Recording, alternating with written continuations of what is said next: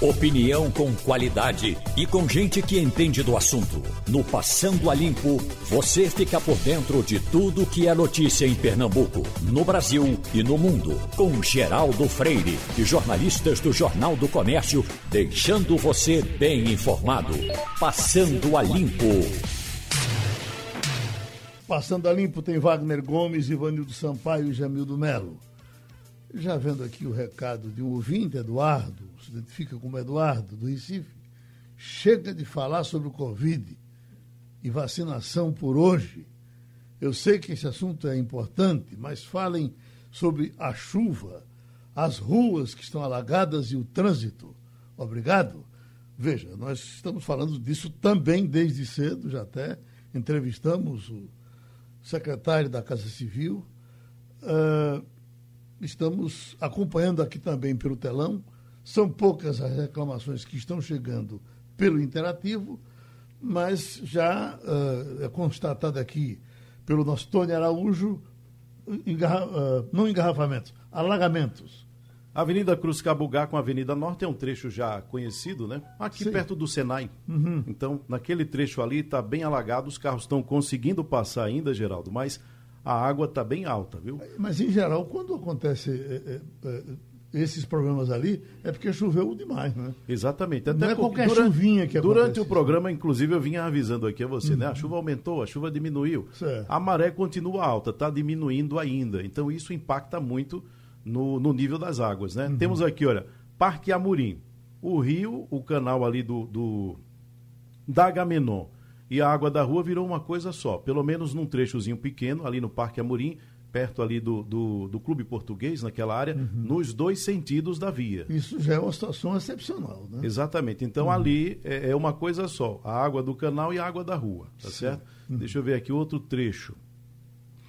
É, Avenida Sul. Avenida Sul. Já tem carro, inclusive, voltando na contramão, uhum. que é aquele trechozinho que fica imediatamente antes de passar por baixo do viaduto Capitão Temudo. Certo. Então, ali, dali por diante e até embaixo do pontilhão, a água toma conta, né? Que é o que está acontecendo agora. Certo. Ivanildo Sampaio, tá chovendo muito aí onde você está, Ivanildo?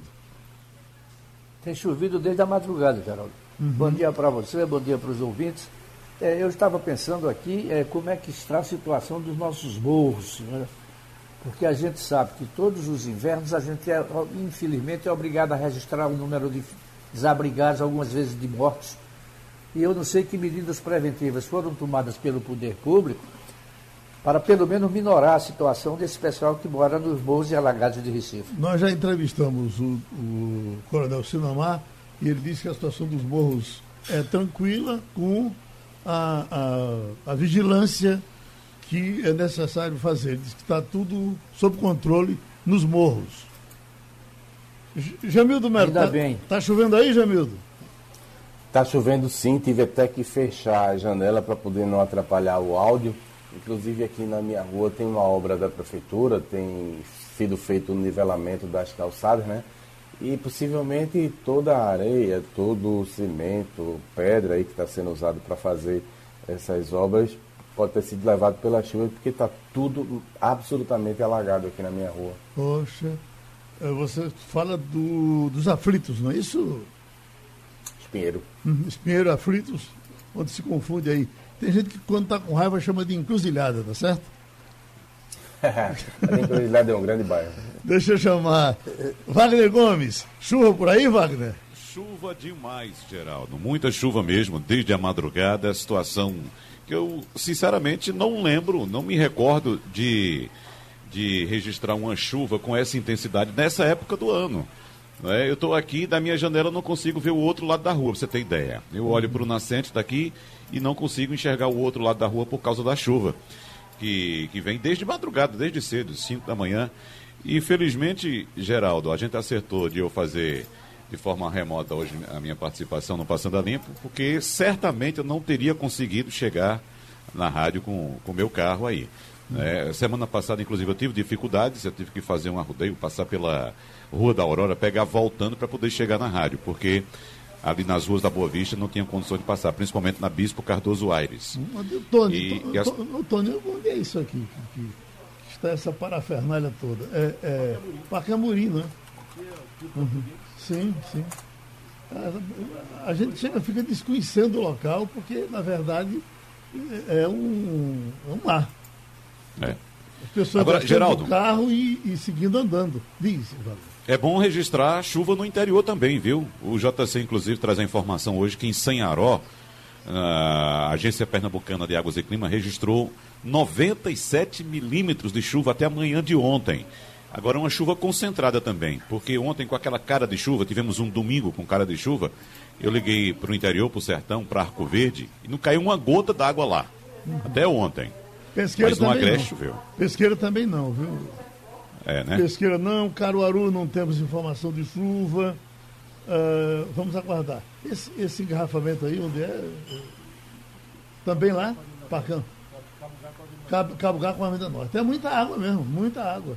É, tá chovendo muito, Geraldo. Agora a informação de que a maré. É, olha, os carros estão voltando, porque não estão com receio de entrar.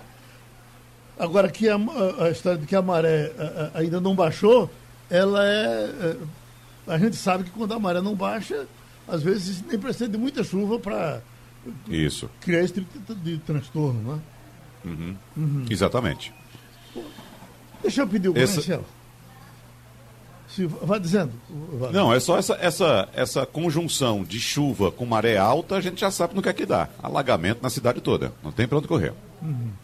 Eu estava uh, uh, falando em chuva, acompanhando os acontecimentos do fim de semana, uh, Wagner, Jamildo, Ivanildo, e me impressiona aquela situação do Acre. Que situação dramática e que vem rolando já há mais de uma semana. Como é que, é que as pessoas estão vivendo? Inclusive, ontem eh, eh, eu ouvi uma senhora reclamando das dificuldades que ela estava tendo com o peixe elétrico na casa dela. Peixe elétrico, Ivanildo, eu só me lembro dele uh, ali na, na, Praça do Diário, quando o camarada botava o povo para levar choque e cada choque custava um real. Você se lembra disso? Nem me lembro. Sim. Ô, Geraldo, na, na sede da TV Globo, lá no Morro do Peludo, tinha um aquário e tinha um peixe, um peixe elétrico lá, uhum. que não sei quem, acho que foi o falecido Wilson Manuel quem trouxe. E o pessoal ficava brincando com o peixe elétrico, levando um choquezinho uma vez ou outra. Eu não sei que maluquice era aquela, mas o fato é que existiu. Hum. Edvânia Santos, meteorologista da APAC, vai conversar um pouco com a gente agora. Comece a conversa, Wagner, já que você tem eh, eh, necessidade de saber a chuva no interior. É, exatamente. A gente fica preocupado com a situação do interior, né? Sem Aró, como eu já disse agora há pouco, a PAC informou que foram registrados 97 milímetros até amanhã de ontem. Eu queria saber se essa chuva vai para o interior, vai para o sertão, porque, é, como eu disse agora há pouco, eu liguei para o sertão ontem e nem uma gota de água por lá, até, até ontem pela manhã. Bom dia. Bom dia. Bom dia, doutora Divânia é para o sertão, a partir do sertão de Pernambuco, principalmente ali no sertão do Pajeú. Pega também o sertão do Araripe, mas a tendência é diminuir um pouco para lá. E Agreste e região metropolitana com Mata Norte e Mata Sul. Uh, bom, falávamos no Cabo, né? Logo cedo a PAC nos dizia que o Cabo era uma situação de, de maior preocupação. Ainda é? Veja, é, no litoral as chuvas estão sendo bem intensas. Então, hum. a tendência é de continuar chovendo ao longo do dia. E como a estabilidade ela tem aumentado, essa estabilidade aumenta o, o, a formação de nuvens e, consequentemente, de chuva, então o litoral, sim, é, a Defesa Civil está com bastante cuidado em relação a, ao litoral. A sexta-feira passada, a nossa conversa com o próprio pessoal da, da PAC é, era uma centralização de chuva na região norte. É, hoje, é, o norte está fora dela? Não, a previsão também é para da norte também. Também? Também. Então nós vamos, dá para dizer até, até onde Limoeiro chove? Veja, eu não tenho como te dizer qual a região, qual a cidade que vai chover mais ou menos. Sei. Mas a previsão é de chuva em todo o litoral. Chuva moderada forte em todo o litoral. Aí vem para Goiânia, por aí, essas coisas todas, né? Isso. E essa chuva continua no dia de hoje? É, Todinho, o dia todo? É do dia. a previsão da chuva moderada forte hoje é ao longo do dia, praticamente em todo o estado, certo? A tendência é, é que à noite, madrugada, já tende a diminuir. Amanhã deve ter menos chuva do que hoje, ainda tem previsão de chuva, mas já é uma chuva moderada. Mas hoje tem previsão de chuva ao longo do dia. Pronto, minha doutora, muito obrigado pela sua contribuição. Eu estou vendo aqui dos meus chuveiros, informação de que em Limoeiro está chovendo, sim. E vem aqui Kelly Santana, Armindo Moura, em Setúbal, travada. O mar está pesado. É, Geraldo. É, oi. Aqui também, viu? Estou recebendo é, fotos aqui de ouvintes. Fabiano Holanda, por exemplo, está mandando da Serra das Russas com muita chuva, dificuldade, inclusive, de se dirigir na BR-232 nesse momento. Recebo também de Marcos Rocha aqui, na Estrada dos Remédios. Alagamento, Geraldo. Muita uhum. água na Estrada dos Remédios nesse momento. E se de fato continuar chovendo, a situação vai ficar mais difícil ainda. É, Raimundo aqui está perguntando cadê os, os negócios de, de, de controlar a água no derby, porque ele disse que no derby está muito complicado. Eu, eu, acho que aquilo ali também depende muito da maré. Com a maré enchendo, uh, uh, parece que não tem controle. Mas aquilo, Ivanildo, já foi um problema muito sério e que foi parcialmente resolvido né, em situações mais ou menos normais. A gente parou de ter uh, água que às vezes dava ali, às vezes até sem chover. Se lembra, né? Lembro sim, Foi feito, foram feitas várias obras de controle de cheia na cidade do Recife, né? até porque realmente a cidade é difícil. Além das, das marés, você tem dois, três rios é, no entorno da cidade, além de dois rios grandes, como o Capibaribe e o Bibiribe, que é meio morto, mas ainda impacta. Agora, precisa ter certa preocupação, Geraldo, a meu ver, em relação às cidades, aos municípios da Mata Sul. Porque a gente tem testemunhado aqui os rios que cortam a Mata Sul, levando metade de cada cidade para onde eles passam. Até hoje tem gente desabrigada da época que o Eduardo, Eduardo Campos era governador. Então, quer dizer, não sei se as obras de contenção que estavam previstas foram concluídas, eram várias barragens de contenção, e a gente fica olhando para o Recife, para a região metropolitana, e esquece que o litoral sul de Pernambuco é sempre uma região de risco. Eu estou vendo aqui, é, é, rua Bom Conselho, né, no Arruda, o que também não é tão comum você ter agora. Né? os alagamentos são ali pela, pela beira do canal, são na, na Rua Bolívar, mas aqui na Bom Conselho, que já fica lá na parte alta, ela está totalmente alagada, está intransitável. Bom Conselho que, que, que chega na São Bento pelo outro lado, né? Do, do Arruda. Deixa, que tem de gente mandando situação de chuva aqui, não está escrito. Está parada, está dura. A gente certamente daqui a pouco para de novo para acompanhar. Recebendo o presidente do Sindicato dos Hospitais, infectologista Jorge Trigueiro, temos falado muito, eh, presidente, sobre superlotação ou eh, possibilidade de superlotação ah, nos hospitais públicos. Quando a gente chega nos privados, uh, ainda sexta-feira, a Wagner chamava a atenção aqui para o Sírio Libanês. Estamos falando de Sírio Libanês em São Paulo, onde havia uma, uma lista de perto de 20 pessoas, precisamente 19 pessoas, esperando que se liberasse UTI para que essas pessoas fossem atendidas. Eu lhe pergunto, com relação aos hospitais privados aqui do Recife, estamos em que situação? Uh, quando se fala de, de atendimento para Covid, quem tiver necessidade de ir para a máquina. Bom dia, Geraldo. Bom, Bom dia. dia aí, o pessoal da bancada. Realmente a situação está cada vez mais se agravando. Né, com o surgimento dessas variantes do coronavírus e essa movimentação da população de um estado para outro, essas variantes estão chegando com maior índice de transmissibilidade que se nota é que há uma demanda muito superior desde o início da pandemia, está acontecendo agora aqui no, no, no, Recife. Semana passada tivemos uma reunião com o secretário estadual de saúde, onde foi feito o novo chamado para os hospitais privados é, colocarem leito à disposição. Ora, nós estamos é, já com a atividade retomada e estamos com uma certa dificuldade de fazer essa é, contratualização. Alguns hospitais já ofereceram. É, aqui no Recife, provavelmente ainda temos vagas em hospitais privados, mas estamos sabendo que Se os hospitais privados colapsados, o SUS já está colapsado, a situação se torna muito difícil. O, o, o governo, a semana passada, fez a suspensão já das cirurgias eletivas no interior, 63 cidades. Hoje o secretário fala que as quatro macro-regiões estão sobrecarregadas. Provavelmente esses pacientes deverão procurar os hospitais aqui no Recife. E essa situação que ocorreu em São Paulo, é verdade. Eu tenho um conhecido e parente que não é só leite de UTI, ele está numa semi-intensiva, duas semanas esperando leite para ir para apartamento e não tem. Uhum. Então, isso em São Paulo já está acontecendo no Rio, já está colapsado, Manaus colapsou. E hoje 13 cidades capitais do Distrito Federal estão entrando nos processos de restrição mais dura. O que, o que lamentamos é que as sociedades médicas estejam lançando notas diariamente para contestar afirmações das grandes lideranças nacionais que não acreditam ainda que o, o isolamento social, o uso de máscara, lavagem das mãos é, é, é, não são efetivos no controle da pandemia. Isso é que é difícil.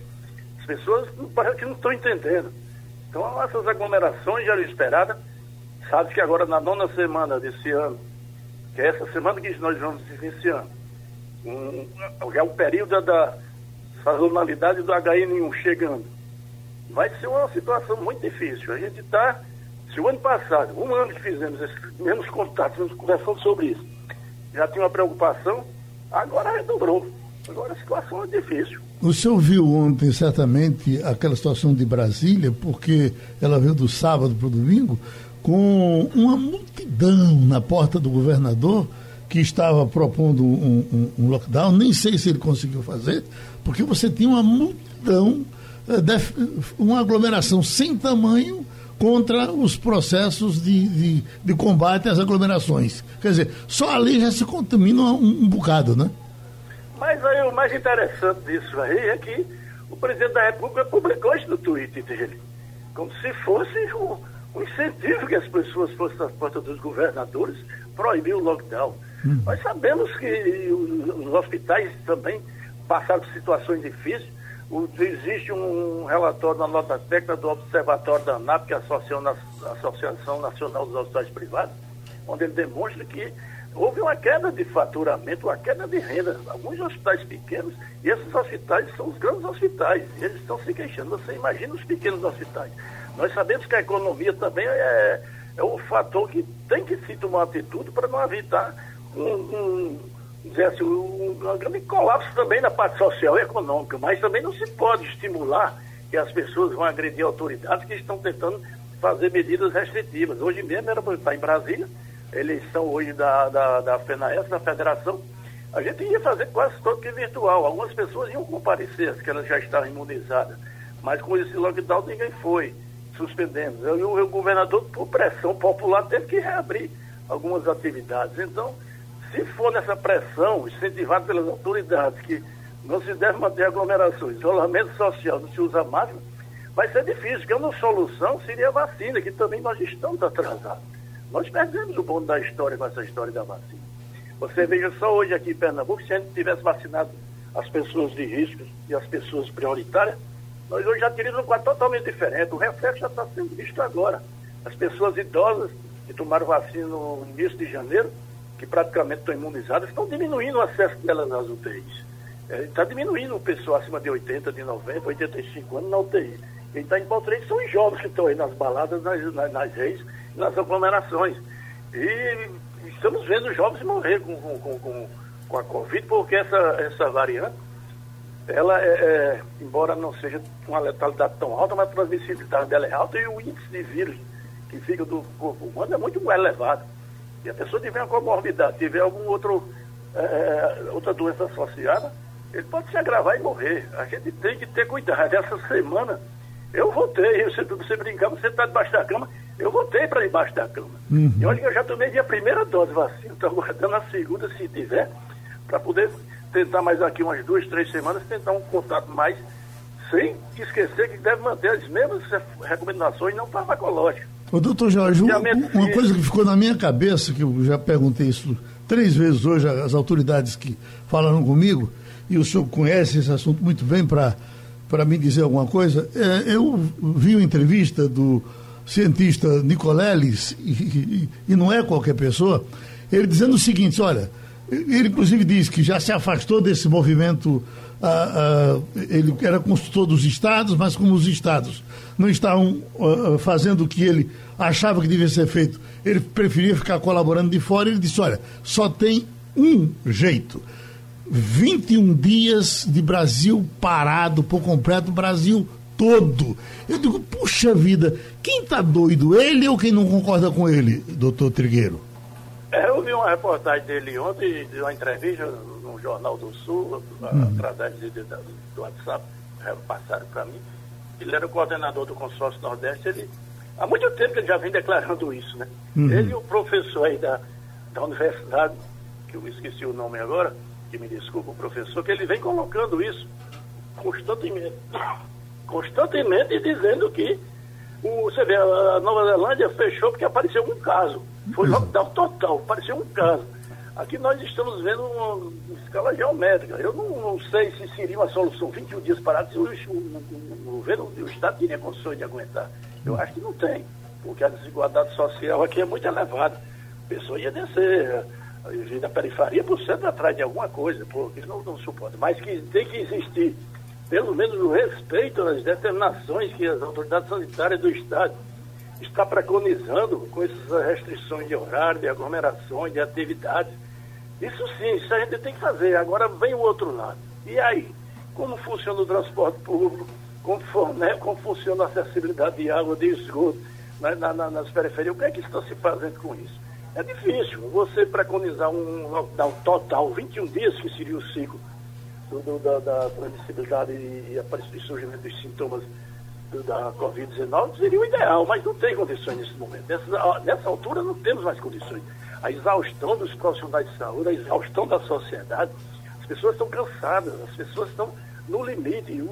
não sabe o que você trabalhar um ano dentro de, de hospital com Covid as pessoas estão quase que desistindo da profissão. Tem pessoas que já estão com um esgotamento físico, psíquico, porque não aguenta mais isso. Você imagina essas pessoas ficarem desempregadas e sem saber se vai ter retorno para empregar. Porque o governo chegou com esses auxílios emergencial, mas num valor que agora está reduzido e aí as, as indústrias, o comércio, os próprios hospitais que fecharam leitos, alguns hospitais estão em situação calamitosa. As grandes corporações, essas estão com, com algum desenvolvimento melhor por conta de que são grandes investimentos de fundos financeiros. Mas se você for no interior e for, for aqui na região metropolitana, as coisas estão sobrevivendo com esses leitos que estão sendo contratados pelo SUS para superar a Covid. Mas é difícil. Você fazer um lockdown de 21 dias é, é difícil. É difícil porque não temos condições. Mas se a gente fizesse, pelo menos, nesses 21 dias, a metade do que a gente está pedindo, eu não digo a gente, os sanitaristas, os epidemiologistas, as autoridades sanitárias, a gente já conseguiria minimizar. Era o tempo que estava chegando essa vacina e a gente ia imunizando essas pessoas. Sabemos que eh, até o final do ano não vamos conseguir, talvez, a imunidade coletiva através da vacina, pelo grande, a grande procura de vacina e, e pouco oferta do imunizão. Doutor Trigueiro, vai cumprir a sua agenda. A gente sabe que os outros querem lhe perguntar também, mas o tempo está muito corrido. Muito obrigado pela sua participação no Passando a Limpo. Nós. Eh, eh, Geraldo. Oi, oi, Wagner. Só um, só um parênteses aqui para falar ainda da chuva, que eu comecei a receber aqui fotos de Mônica está dizendo que para chegar aqui ela passou uh, uma hora e dez para chegar aqui. Pois é. é aqui, na, aqui na frente está cheio já, d'água já? Mário Melo toda alagada. Aqui na frente não. Aqui na frente? A Mário Melo toda. Uhum. Carro boiando, inclusive. E, e o site, é. e o site da Rádio Jornal, quem quiser dar uma entrada nele para tomar conhecimento de como está a cidade, eh, entra no site e, e, observa isso. Pois não, vai. Pois é, estou recebendo aqui de Léo Lima também fotos da Estrada da Batalha. No momento não tem alagamento, onde ele mostrou aqui, mas o trânsito completamente parado. Um nó no trânsito, Geraldo, no sentido cabo. Tudo parado mesmo, com o carro, inclusive, tentando pegar o sentido contrário para voltar. Ok. Vamos nós? Já estamos com Eliane Cantanhede. Ivanildo Sampaio. Bom dia, Eliane. Bom dia, Ivanildo. É, Eliane, a gente já tem o nome do general que vai substituir André Brandão na presidência do Banco do Brasil? Bom dia, Ivanildo, Geraldo, colegas, ouvintes. Olha, aqui no, em Brasília está se discutindo também quem é o general que está se pre, sendo preparado para assumir o lugar do Paulo Guedes. Quem é, se tem algum general aí que sabe um pouquinho de economia. Também, se não souber, não tem importância, não. Faz igual o Pazuello, que não entendia nada de saúde e assumiu. Mas o fato é que é verdade. O presidente do Banco do Brasil é, também está de saída e assim a equipe do Paulo Guedes vai se esvaziando. Ele já perdeu é, o presidente da Petrobras, o presidente do BNDES, o secretário de desestatização, o, o secretário de desburocratização. Ele vai perdendo gente e ele não consegue arregimentar os sucessores no mercado.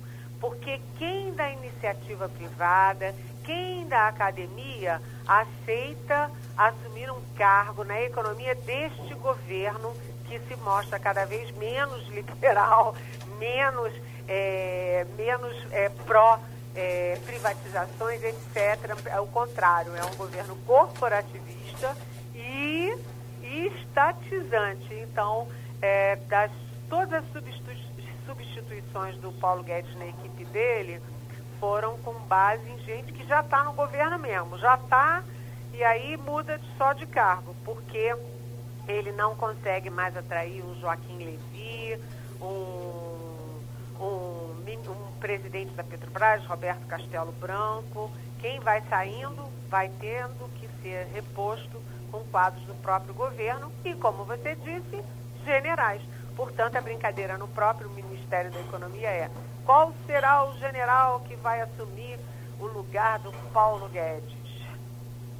Eliane, com relação ao, ao general do Itaipu, para assumir a Petrobras, a informação da madrugada é de que ele não tem as credenciais porque uh, o estatuto exige uh, 10 anos, ao que parece, de experiência na área de petróleo e ele não tem nenhuma experiência nessa área. E, e, isso é confirmado? isso é confirmado, com certeza. O Bolsonaro deu uma, uma é, cartada que sem antes consultar os universitários, né? Ele não consultou a Casa Civil, ou se consultou, a Casa Civil é, comeu mosca, porque o, o regimento é, da, do. Não é regimento o nome, mas enfim, é, de, o estatuto? O estatuto, obrigada, Igor. O estatuto do, da Petrobras, assim como do Banco do Brasil também, eles têm várias, é, vários, vários itens né, de limitação. Por exemplo, no governo Lula, o ministro Paulo Bernardo, que era do Banco do Brasil, era de carreira do Banco do Brasil, ele não pôde assumir a presidência do Banco do Brasil porque o estatuto exigia nível superior, diploma de nível superior, e o Paulo Bernardo não tinha. E aí, como ele não pôde ser presidente do Banco do Brasil, ele virou ministro do planejamento. Mas agora, no caso do Luna, do Silvio Luna, o general não preenche os requisitos do estatuto. O estatuto é muito claro de que o presidente tem que ter, no mínimo, 10 anos de experiência no setor de óleo e gás. E o, o Silva, o Silvio Luna, nunca teve um dia sequer nessa área. Ele não entende nada, assim como o Pazuello não entendia nada de saúde. Só que a saúde não tinha estatuto e empresa pública tem estatuto. Eu não sei como é que o Bolsonaro vai se virar, mas ele é tão teimoso que ele é capaz de querer mudar o estatuto. Aí depende do Conselho de Administração, que tem lá, inclusive, um almirante, né? Uh, será que eles vão topar fazer isso? Eu acho difícil. Vamos com o Jamildo Melo. Muito bom dia, Eliane. Bom dia, Olha, Jamildo. nós estamos publicando nesse momento no blog uma dura carta que 16 governadores estão endereçando a Bolsonaro, explicando a ele, ensinando a ele como é que funciona a repartição de impostos federais e chamando a razão, né? Porque ontem ele fez uma postagem bastante equivocada, colocando aí dúvidas sobre o repasse para os estados e municípios. Eles, eles dizem que Não é um favor do presidente, é obrigação da federação essa ajuda e essa repartição.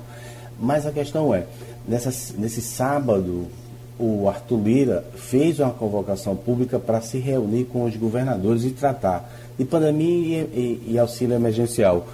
Você acha que a gente caminha para um impasse com a atitude do presidente ou os governadores, junto com o legislativo, vão isolar a, a, a posição do presidente? Jamil, deixa eu pedir licença, a Eliane, pedir para você, por gentileza, porque desde cedo que eu vejo essa manchete e não teve tempo de ler. Porque quando, você, quando se refere aos governadores, que sejam os governadores do Nordeste, a gente já não sabe. Tem que... inclusive aliados de Bolsonaro. É isso que eu queria saber. Dos aliados, tu, tu tens ideia de quais são? O, o, o, de, Olha, o do Paraná aqui. entra? Entra sim, Ratinho Júnior está lá. Uhum. Tá lá também o de Goiás, de Goiás o Ronaldo Caiado. Sei. É, Renan Filho, que Sei. a gente pode dizer que é um aliado também, uhum. né? Porque não está na oposição. Pronto. Valdez Goiás, do Amapá. Uhum. Então tem uma diferença. Tem uma diferença da, do, dos outros listões, eh, eh, eh Eliane. Olha, é, acontece o seguinte, gente. É, Para resumir, né? Porque as coisas são muitas, mas o presidente Bolsonaro, todo mundo defende isolamento, ele defende aglomeração. Todo mundo defende máscara e ele agora ataca máscara. Todo mundo é, defende vacina e ele atacou o quanto pôde vacina, inclusive dizendo eu não vou tomar e pronto. Né? Ele trabalhou contra as vacinas. Né? E nas vacinas, a vacina da Coronavac, ele chamava de vacina chinesa do Dória e dizia que a vacina matava, né? mutilava. Ou seja, ele trabalhou contra todas as armas possíveis contra a pandemia e contra as mortes. E quem fica na linha de frente, cara a cara com os seus liderados, são os governadores. Os governadores estão em desespero. Eu estou aqui com o Correio Brasiliense na minha frente. A manchete do Correio Brasiliense é ocupação de 97% dos leitos em UTIs no Distrito Federal põe saúde em xeque. Gente, na capital da República, 97% dos leitos de UTI estão é, lotados, 97%, o que, que significa isso? Você tem recorde em cima de recorde dos casos e das mortes, de um lado. De outro, você tem 97% de congestionamento nas UTIs. Você não tem como transferir de um estado para o outro, como fazia de Manaus. Mais de 600 pacientes saíram do Amazonas para outros estados. Agora não tem estado que possa receber um do outro, né? É, a situação é o seguinte, a qualquer, eu não estou falando isso da minha cabeça. Vocês conversem com os governadores e eles vão dizer. O grande medo deles é que daqui a pouco as pessoas cheguem no hospital, não tem leito, fiquem em maca, jogados, morrendo em maca. E daqui a pouco não vai ter nem mais maca. E o presidente da República brincando de ser contra, contra até máscara.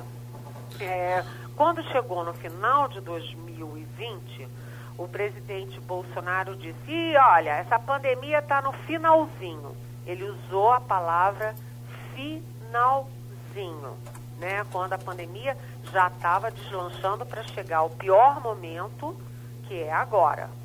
Aí, dia 31, acabou o auxílio emergencial. As pessoas ficaram sem emprego no meio de uma pandemia e sem auxílio. E, ao mesmo tempo, o Ministério da Saúde parou de financiar os leitos é, federais de UTI. Ou seja, os governadores estão de mãos atadas, e aí eles defendem medidas restritivas, lockdown e essas coisas. E aí os filhos do Bolsonaro, o deputado Eduardo Bolsonaro e o senador Flávio Bolsonaro vão para o Twitter atiçar as pessoas contra medidas restritivas e lockdown. Ontem teve é, protesto de empresário em torno da, da, da, do, da casa do governador do Distrito Federal, Ibanez Rocha, contra o lockdown, contra as medidas restritivas. Por quê? Porque isso é uma ordem que vem de cima, do presidente, do filho do presidente, do outro filho do presidente. Tá, aí não tem lockdown, as pessoas vão morrer na, na rua. Na rua. Eu me lembro que o então ministro Luiz Henrique Mandetta, o ministro da Saúde, disse para o presidente, lá no início, presidente só está preparado para ver caminhão do exército caminhando, é, carregando corpo no meio da rua? Então, a situação é muito grave e os governadores estão de mãos atadas, porque, de um lado, aumenta o número de contaminação de mortos. De outro lado, não tem vacina suficiente. E mais, quando eles decretam máscara, é, fim da aglomeração, lockdown, os filhos do presidente e o presidente são contra. Aí, é, os três governadores, que são São Paulo, Maranhão e Bahia, entraram no Supremo para o Supremo garantir que o governo federal banque os leitos. E ontem a ministra Rosa Weber do Supremo é, deu razão aos governadores e mandou o governo federal fazer a sua parte e cuidar dos leitos. Então está uma guerra entre eles, porque os governadores não têm mais instrumento, munição contra essa guerra. E o Bolsonaro está lá, andando de jet ski, fazendo aglomeração e fazendo campanha no Ceará. Wagner Gomes. Eliane Cantanhede, tem outro fator também, né? Porque os governadores e secretários de saúde têm pedido insistentemente ao ministro Eduardo Pazuello uma medida única, uma convergência de ações para o país para frear o avanço da Covid-19. Mas a informação que circula hoje deixa a gente assim, de fato, sem, sem ação, sem reação, porque é inacreditável. O ministro Pazuello tem dito que não toma essa ação porque simplesmente o presidente da República, Jair Bolsonaro, não deixa não permite. E esse caso que você acaba de citar, da ação movida por três governadores, atendida pela ministra Rosa Weber, decidindo que o Ministério da Saúde deve voltar a custear leitos, me chama a atenção também, porque trata-se de três estados, Bahia, Maranhão e São Paulo, que espero que seja somente uma coincidência, são geridos por opositores do presidente da República. E ele parece que está de fato entrando naquela, naquela ideia que ele citou semana passada, de que os estados que adotarem lockdown ou medidas restritivas vão ter que arcar o auxílio emergencial. A gente sabe que até bem pouco tempo discutia-se no Brasil a, a, possibilidade de impeachment do presidente da República, possibilidade essa que foi praticamente sepultada com a eleição de dois aliados para comandar o Senado e a Câmara Federal. Mas nesse caso, Eliane, não seria uma situação de impedimento, de interdição, melhor dizendo, do presidente da República, porque não trata-se mais de uma questão política. A ação do presidente da República é uma ação patológica ele de fato necessita de uma interdição e de um tratamento psiquiátrico, porque isso não é coisa de gente normal anotar uma postura dessa natureza, Eliane. Olha, a situação é, é como você diz, está todo mundo muito espantado com essa posição do presidente que tem um viés patológico, não é possível, porque aí é uma questão de vida ou morte e o presidente defende tudo que induz à morte e não defende nada que salva vidas. Então essa situação é dramática. Hoje tem uma entrevista do senador Tasso Gereissati no Estadão e vamos combinar. O Tasso Gereissati não chega a ser de esquerda, né? Ele é um empresário conservador do Ceará. E o Tasso Gereissati dizendo, precisamos parar esse cara, parar esse cara, parar o presidente da República. Por isso é que, como você disse, né, com o presidente da Câmara e do Senado eleitos é, com o apoio do Bolsonaro, a solução que resta é a CPI da saúde.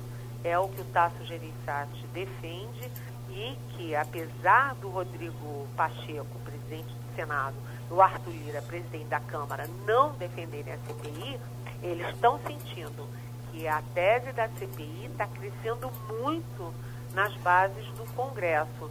E CPI é como o doutor Ulisses Guimarães falava. A gente sabe como começa, não sabe como acaba. E, com certeza, bom para governo nenhum é.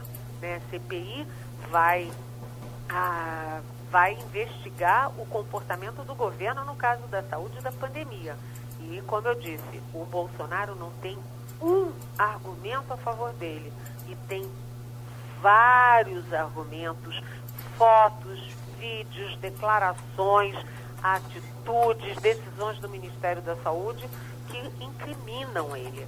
Então, eu acho, Igor, que essa CPI, que parecia impossível, ela está ficando cada vez mais possível, porque eu acho que o Bolsonaro está extrapolando todos os limites. A história da máscara, vocês viram a história da máscara, né? Ela é tétrica, ela é horripilante.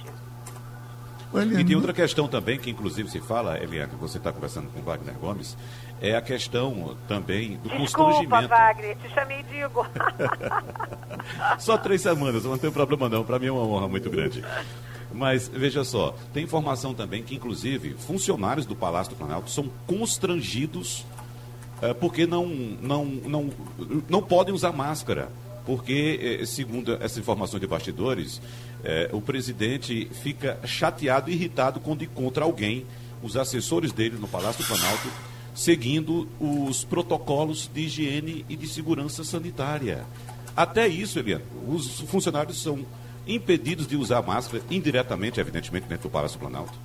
Olha, é, Wagner, é inacreditável, né? Porque o presidente, quando ele, sexta-feira, quinta-feira, na live, ele foi na live e disse: Olha, já tem estudos científicos de uma universidade da Alemanha contra as máscaras, falando aí do, do é, efeito colateral das máscaras. Todo mundo ficou pensando, meu Deus, o que, que é isso?